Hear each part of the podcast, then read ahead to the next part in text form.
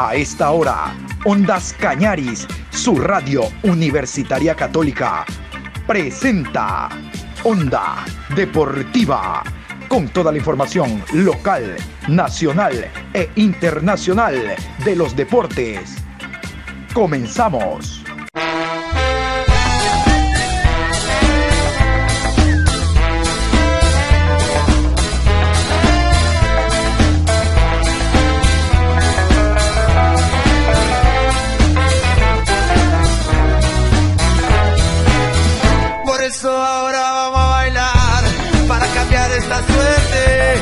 Sabemos gambetear para ausentar la muerte.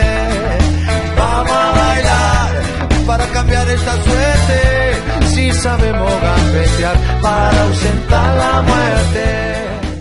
Hola, hola, buenos días, ¿qué tal? Qué gusto saludarlos. Retornando después de las festividades de carnaval con toda la información deportiva. Aquí estamos en su radio Onda Cañaris, Radio Universitaria Católica y la programación Onda Deportiva.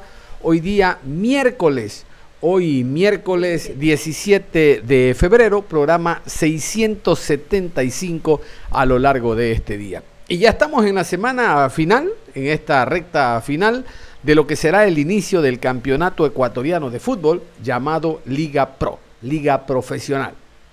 Es realmente que los clubes intentan consolidar estrategias, esquemas y de a poco que los jugadores eh, que han llegado para este torneo logren calzar en determinadas posiciones donde sus directores técnicos, donde los directivos han decidido contratarlos para potencializar su juego en función de lo que ocurrió el año anterior.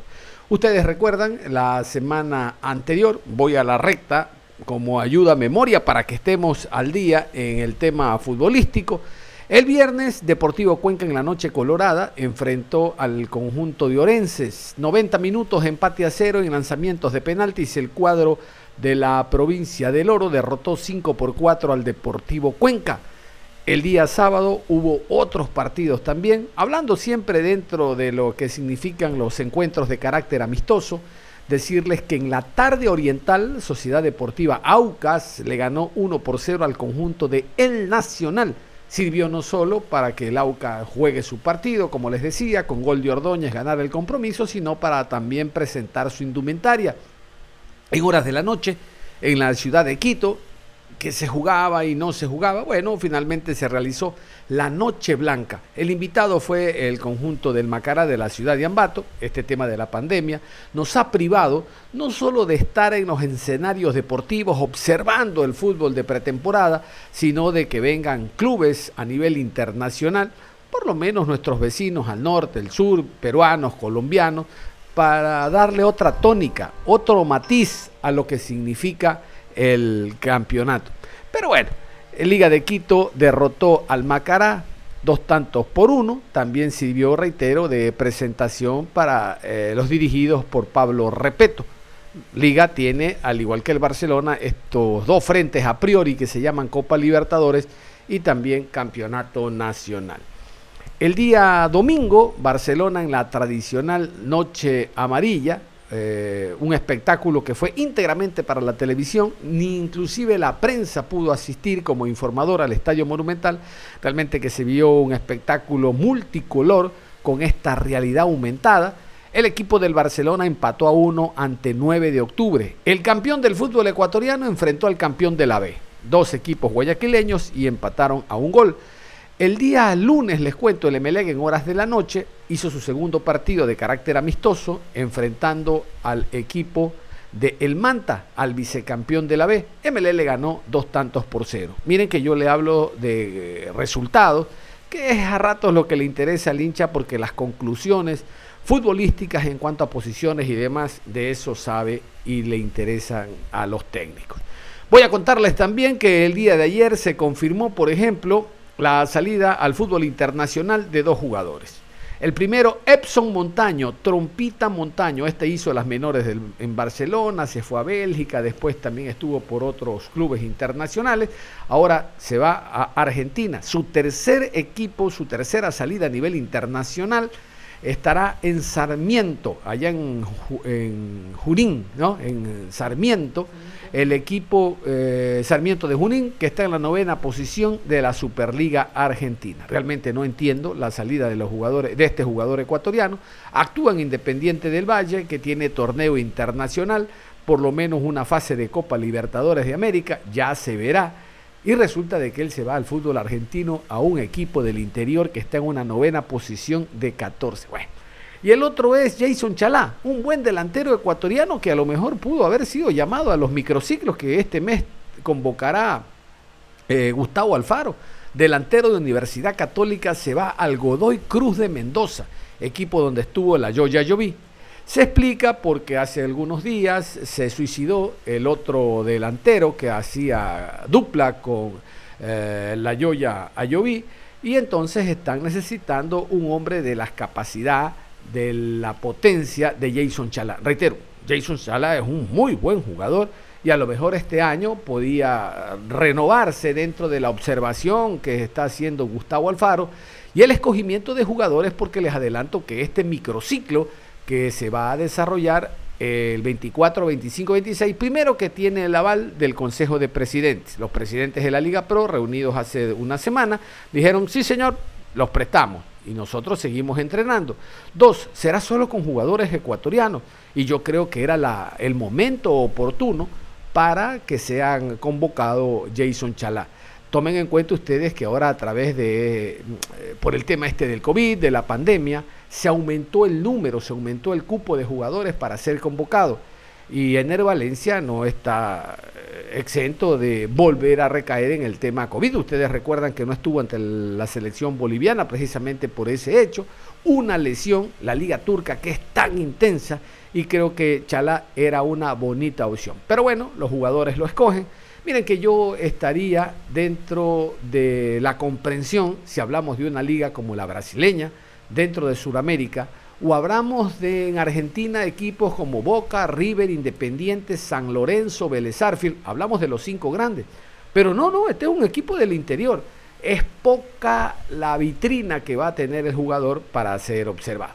Reitero, los empresarios influyen mucho y los deseos del jugador de ir al fútbol internacional, hablo concretamente de Chalá, porque Elson Montaño hace rato ya tuvo esa posibilidad y no sé hasta qué punto esto sea beneficioso para su carrera deportiva.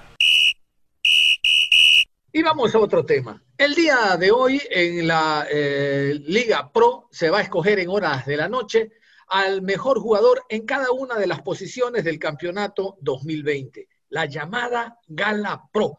El año anterior, el mejor jugador de la Liga Pro, que incluso se llevó un anillo, algo similar, un anillo de oro, algo similar a lo que ocurre en la NBA, fue el arquero argentino-ecuatoriano ahora, Adrián Gavarini. Ya tenemos los nominados y vamos a hacer un ejercicio, intentarnos nosotros votar, digo nosotros porque he invitado a dos colegas de la ciudad de Guayaquil, a cada uno emitir su voto y ver en horas de la noche, ya mismo, eh, a ver si es que le pegamos o no, aceptamos o no, o cuán cerca estuvimos de este escogimiento que se dio por parte de la prensa, el, el aficionado, también votaron los capitanes y técnicos de la temporada anterior. Decía que no estoy solo, tengo a Josué Lapierre, al cual saludamos en primer lugar. ¿Cómo le va Josué? Buenas tardes, bienvenido. ¿Cómo está? Muy buenas tardes, mi colega John, mi colega Christopher. Un placer encontrarme aquí en este programa. Y bueno, el día de hoy, a ver si, como usted decía, acertamos los nombres de los escogidos ya para el mejor equipo del año 2020 de la Liga Pro. Sí, señor, compartimos también esta, eh, este ejercicio, digo yo siempre, que vamos a hacer nosotros dentro de la votación a los mejores en cada puesto, con Christopher Jiménez, periodista también, que nos acompaña esta tarde. ¿Cómo le va, Christopher? Buenas tardes, yo, mi compañero Lapierre, y a todos los oyentes de Radio Onda Cañaris. Sí, señor. Vamos a comenzar por el arco. Decían antes los viejos relatores, los viejos comentaristas. Un equipo se arma de atrás para adelante. Si no hay un buen arquero, no hay un gran equipo. Lo decía en paz de Galo Rollero, recuerdo el rey de la cantera también, y comparto. Usted puede marcar 10 goles, pero si tiene unos zaguanes, unas lentejas abajo, le marcan 20 y de nada vale que haya tenido un equipo goleador. Comenzamos con los arqueros nominados, mi querido Yo Soy. A continuación, daremos los cinco nominados a los mejores arqueros 2020. Javier Burray, Hernán Galíndez, Adrián Gavarini, Walter Chávez y Agustín Silva. Christopher, con usted iniciamos. Correcto. Para mí, mejor arquero de esta Liga Pro es Javier Burray, que los penales que salvó en la final, el destacamiento que tuvo en la Liga Pro, fue un jugador demasiado esencial para Barcelona en todo su momento, en los malos partidos, en los buenos partidos, en todo, el mejor arquero de la Liga Pro, a mi criterio. Sí, señor, yo comparto. Eh, Javier Burray fue el mejor arquero. Eh, totalmente de acuerdo con usted. Esto no es solo de la final de los penales, sino la solvencia, la seguridad que dio desde el arco. Por eso Barcelona tuvo el año pasado la mejor defensa. Y no solo hablamos de los cuatro del fondo, sino que el arquero fue figura gravitante, muy importante. Aquello de sobreponerse, hablábamos nosotros en la previa, la muerte del padre, él vino para el encuentro contra Liga de Puerto Viejo y fue figura allá en los Reales Tamarindo. Creo que eso también marca la pauta de un profesional y de la personalidad que llegó a tener. No sé cuál es su, eh, mejor arquero, mi querido José. Bueno, creo que el voto es unánime. Para mí también Javier, Javier Burray, mejor arquero del 2020, sin duda. Como dice usted, eh, no solo por lo que significó la final del 2020 contra Liga de Quito, que para muchos hinchas canarios es considerado, un héroe por los penales que atajó y por cómo se jugó esa llave, sino por la regularidad que, tuvo mediante todo el año. Eh, recordar eh, a qué equipo, en qué equipo se encuentra Javier Burray, cuál fue ese intercambio que hubo a la salida de Máximo Banguera, arquero de, bueno, querido por linchado durante muchos años. Así que bueno, Javier Burray para mí sin duda es el mejor arquero del 2020. Ahora vamos con otra posición, defensa central. Defensa central. Tenemos a Moisés Corozo, William Ribeiro de Barcelona, Aníbal Leguizamón de Club Sport MLE, Richard Sunken de Independiente de Valle y Eddie Guevara de Técnico Universitario. Christopher. Para mí, el defensa central de la Liga Pro, sin duda en duda, sería eh, William Ribeiro. Un muro totalmente para Barcelona, una defensa perfecta, quita el balón, progresa en el juego, crea jugadas, sin lugar a duda, William Riveros. Sí, señor, yo también comparto William Riveros, el mejor eh, defensa central de la temporada 2020, yo soy. Sí, este, bueno, para mí también William Riveros, sin duda una muralla en esa zona defensiva. No olvidemos que, bueno, fue un año complicado a nivel defensivo por el momento que estaba pasando Darío Aymar. No tuvo un gran año, lo sabemos. Eh, bueno, irrelevante en los problemas que surgieron ya casi en instancias finales con, con acuerdo, bueno, de, su cabello, trasplante de cabello y eso ahí. Pero William Riveros, aparte de ser un jugador bicampeón en el Campeonato Nacional, año 2019 y 2020, para mí fue una, una muralla en sí. Quería hacerles esa propuesta, si se animan compañeros, si estos premios dieran la oportunidad de escoger a otro defensa central que acompañe esta alineación, ¿a quién escogerían ustedes? Para mí, pues, ahí le damos paso a, mi querido John. Aníbal de Guizamón debería ser el complemento de William Riveros en esta alineación. Bueno, yo ahí me, separo, la verdad, Leguizamón tuvo más eh, dudas que certezas. La verdad que no se me ocurriría a nadie. Creo que dentro de los nominados que acabamos de escuchar, Guevara, Schunke, es lo mejor que hay. La verdad que no, no, no, no tengo elección. No sé, Christopher, usted.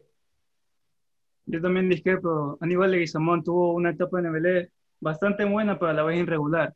Había partidos que se destacaban mucho y lo veíamos como figura destacada, pero realmente el nivel que tenía no lo pudo mantener y por eso siempre teníamos fallo en la defensa quizás para mí sería coroso, pero no tanto como el toque que tenemos con William Riveros. Perfecto. Vámonos a otra posición, Josué. Otra posición dentro de los mejores en defensa. hablar el lateral derecho, una de las principales funciones, tanto en la labor defensiva y ofensiva para la mayoría, bueno, en el fútbol en general. Los nominados son Ángelo Preciado, Byron Castillo, Romario Caicedo, Pedro Pablo Perlaza y Andrés López. Usted, Christopher. Aquí tenemos, yo tengo una, una aquí tengo una, una disputa muy, muy clave entre Byron Castillo y Pedro Pablo Perlaza. Quizás mi equipo ahora, Don John y mi compañero Lapierre, tengan como favorito a Castillo, pero en mi caso yo estaré con Pablo Perlaza, que realmente para Liga, un jugadorazo, quien le ayudó a mantenerse en la final y todo. Perfecto. Yo, en cambio, considero que Byron Castillo fue el mejor jugador en esa posición. ¿Usted, yo soy? Sí, para mí también. Byron Castillo, eh, considerado uno de los jugadores más regulares en todo el año en el equipo canario, dando esa labor, como decía, defensiva, ofensiva, esa facilidad para llegar a raya de fondo. Sin duda, bueno, creo que al menos para tanto como para John como para mí, este, Byron Castillo es el jugador nominado para ganarse ese, premio al mejor lateral derecho. Sí, señor. Vámonos a otra posición. Bueno, lateral izquierdo. Eh, bueno, nos encontramos con el jugador Ángel Gracia, Lionel Quiñones, Mario Pineida, Carlos Cuero y Beder Caicedo. Don Christopher, usted. Bueno, en mi caso yo voy a elegir y me decantaré por Beder Caicedo por la rapidez, la llegada al área, la mentalidad, saber cuándo hay que avanzar. Por todas estas cualidades y mucho más, me quedo por Beder Caicedo.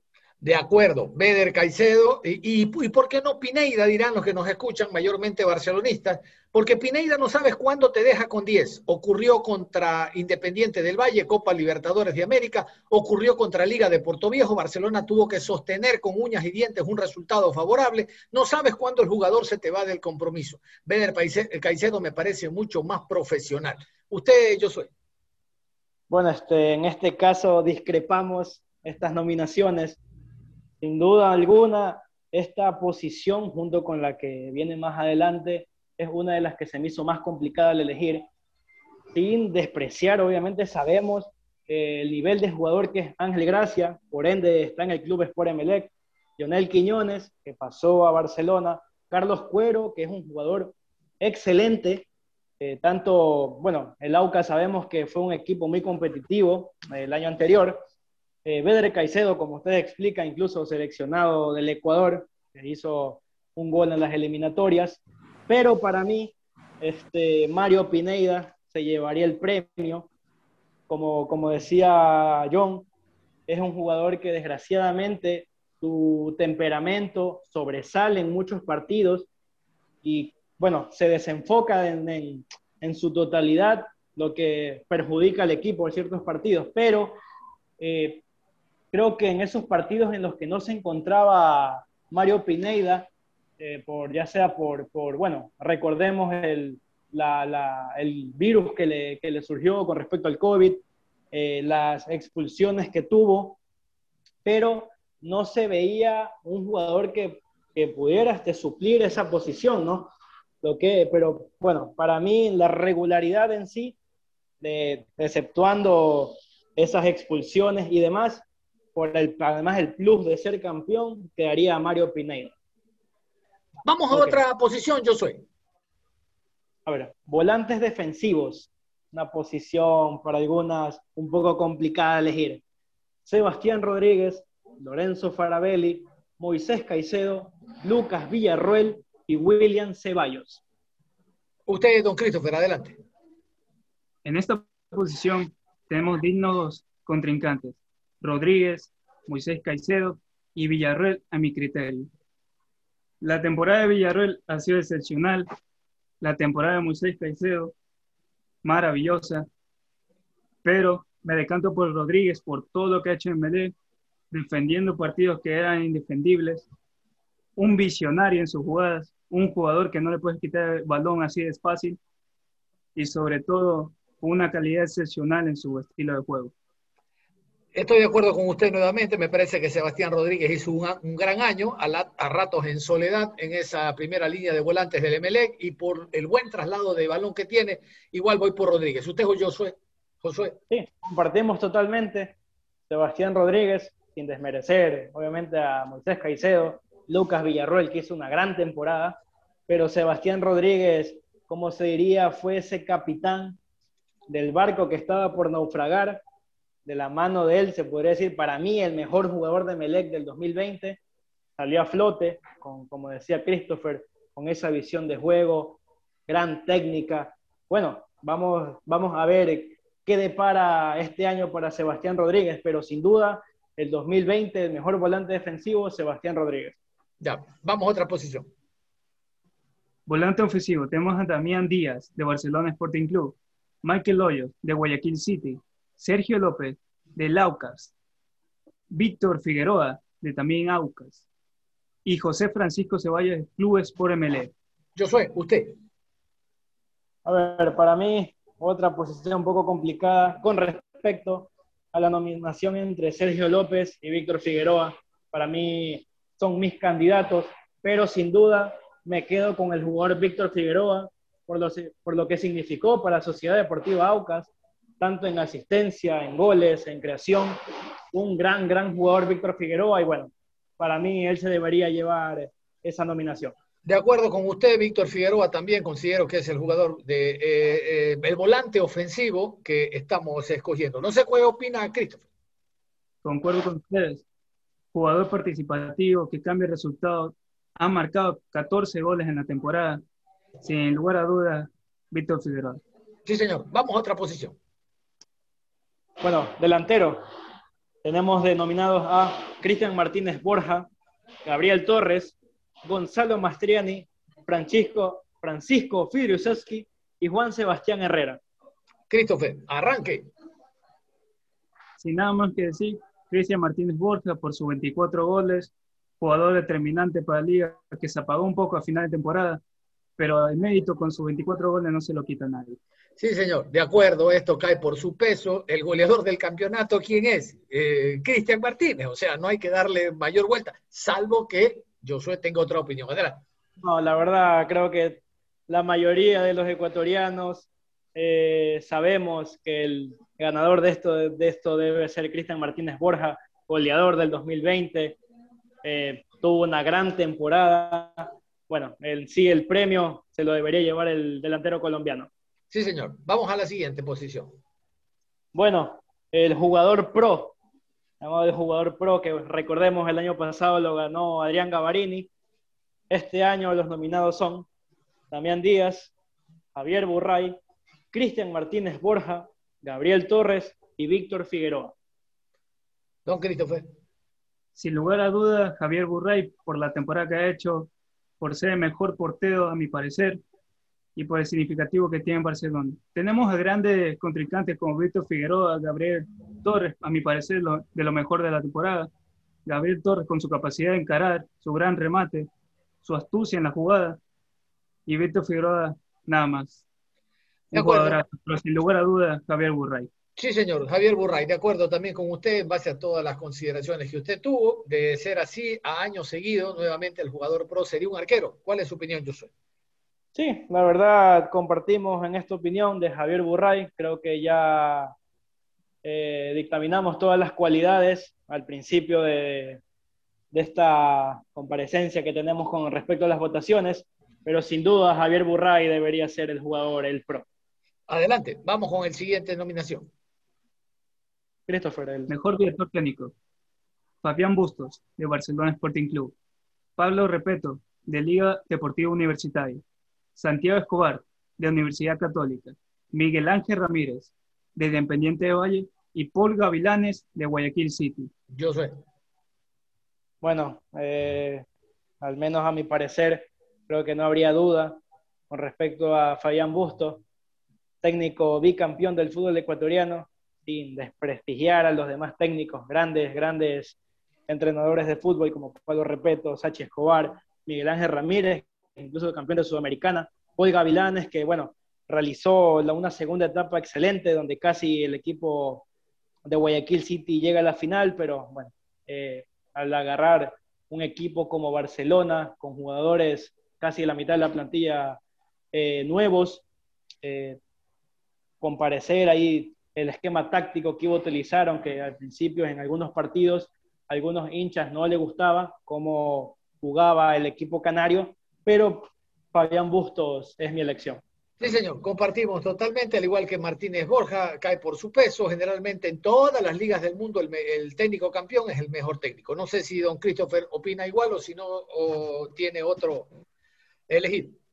También opino de la misma forma, pero en esta, en esta votación voy a dar un voto honorífico a Miguel Ángel Ramírez por todo lo que ha hecho con Independiente de Valle. Y sinceramente, coger un equipo, crearlo prácticamente, para mí tiene mucho valor. Perfecto elegir. Perfecto. Vamos a una nominación más, me parece que hay. Sí, bueno, este, el jugador revelación 2020, Moisés Caicedo, Jordi Alcíbar, Kevin San Bonino, José Gabriel Ceballos y Leodán Chalá. Don Christopher. Sin pensarlo, sin lugar a dudas, Moisés Caicedo. No hay mucho que decir. Un jugador que te ofrece todas las cualidades de un medio campo, de ser ofensivo, de ser defensivo, de trae para defender tiene todas las cualidades. Y jugador de revelación para mí, Liga Pro. Sí, señor. Y aquí eh, es de lamentar el tema de Gabriel Ceballos, ¿no? Lo conocemos, que ha comenzado realmente de los torneos menores del universo, hizo un gran trabajo en el Olmedo, pero ¿cómo le, lo separamos a Moisés Caicedo con lo que logró en Independiente, llegando a la selección, ahora en el Bristol, la semana anterior estuvo en la banca, no jugó, pero ya estar en la Premier en la banca, con la 25, que también otro grande jugó allá en la Premier, como el Toño Valencia, obviamente cae por su peso, 18 años y ya jugando a ese nivel, también Moisés Caicedo, yo soy. Sí, la verdad, como usted dice, Moisés Caicedo, lo que hizo el año 2020 fue excepcional un jugador joven, 18 años, con las diferentes capacidades que ofrece en la, en la labor de, mediocampista, tanto defensivo como esa facilidad de, de salida, gran pase. Y bueno, eh, creo que fruto de su, de su cosecha es ver que se encuentra en la Premier League, una de las ligas más competitivas a nivel mundial, convocado en el anterior partido, es un gran paso para alguien que recién llega, que recién se, se, da a mostrar en el exterior, pero bueno, el, creo que sin duda es Moisés Caicedo el jugador Revelación 2020. Perfecto. No sé si tengan también ustedes lo del mejor gol. ¿Lo tenemos para, para votar? Claro, este, el mejor gol están nominados Damián Díaz frente al Centro Deportivo Olmedo, José Carabalí versus Guayaquil City, Brian Molina versus Orense Sporting Club, Cristian Colmán, el gol que le hizo a Mushurruna, y William Ceballos contra Universidad Católica. Zapatazo de Ceballos. Don Christopher, usted. Correcto, zapatazo de Ceballos, pero en este caso yo me voy a decantar por Brian Molina, que un gol por afuera de media cancha del portero sorprendente, que a cualquier jugador de su equipo le gustaría que lo haga. Bueno, a mí me gustó el gol de Colmán. Mm, eh, me parece interesante lo que hizo el jugador paraguayo en esa ocasión, remembrando otros grandes delanteros, sacándose algunos jugadores del Muchurruna. No sé, me pareció ese uno de los mejores. Reitero, todos son bonitos. Aquí ya pasa por gustos individuales. Yo soy. Y como usted dice, bueno, son comentarios subjetivos, ya es el gusto de cada quien. Todos son unos excelentes goles. Yo también comparto con el gol de Cristo. Con algunas personas lo llaman esos tipos de goles maradonianos, pero más allá de eso, eh, lo escojo por la instancia en la que se jugaba, porque recordemos que Barcelona, ese partido contra Muchurruna lo ganó, ya, por ende, bueno, comenzó a subir más en la tabla, si no me equivoco, creo que ya se encontraba líder, ya se comenzaba a escapar de sus escoltas, y bueno, el impresionante gol que hace Colman con la el sprint que hace desde detrás de media cancha, sin duda fue uno de los mejores goles. En este caso, el mejor gol de Liga Pro 2020. Perfecto. ¿Qué tal, don Christopher? Hacemos un repaso general de los mejores en cada puesto. Tenemos en principal el arquero, Burray con tres puntos. Lateral derecho, Pedro Perlaza con uno y Varian Castillo con dos votos. Defensa central, William Ribeiro, votación unánime, tres votos lateral izquierdo, Beder Caicedo con dos votos y Mario Pineida con un voto. Volante defensivo, Rodríguez, decisión unánime. Volante, volante ofensivo, Víctor Figueroa del Aucas, tres puntos. Delantero, Cristian Martínez con tres puntos. El Pro, Burray con tres puntos. Mejor director técnico, Fabián Busto con dos puntos. Y Miguel Ángel Ramírez con un punto. Jugador revelación de 2020, Moisés Caicedo con tres puntos. Mejor gol, Colman con dos puntos y Brian Molina con un punto.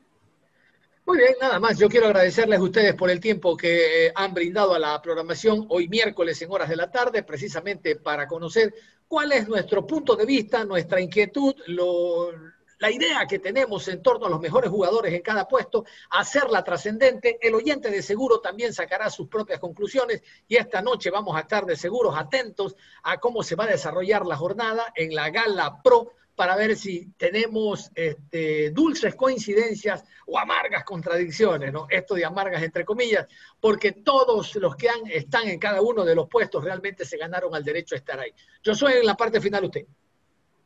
Bueno, este, don John, compañero Christopher, muchísimas gracias por la invitación. Un verdadero placer encontrarnos aquí en Radio Ondas Cañaris. Bueno, así como usted explicaba el día de hoy en la noche, veremos si coincidimos con aquellos nominados o encontraremos sorpresas, ¿no? No se sabe. Usted, don Christopher. Correcto, así mismo. Todos tenemos nuestros favoritos. Todos nos vamos a alegrar cuando vamos a ver en la gala nuestros favoritos, pero ya sabemos, nuestros gustos no son universales y todos tienen su propia opinión.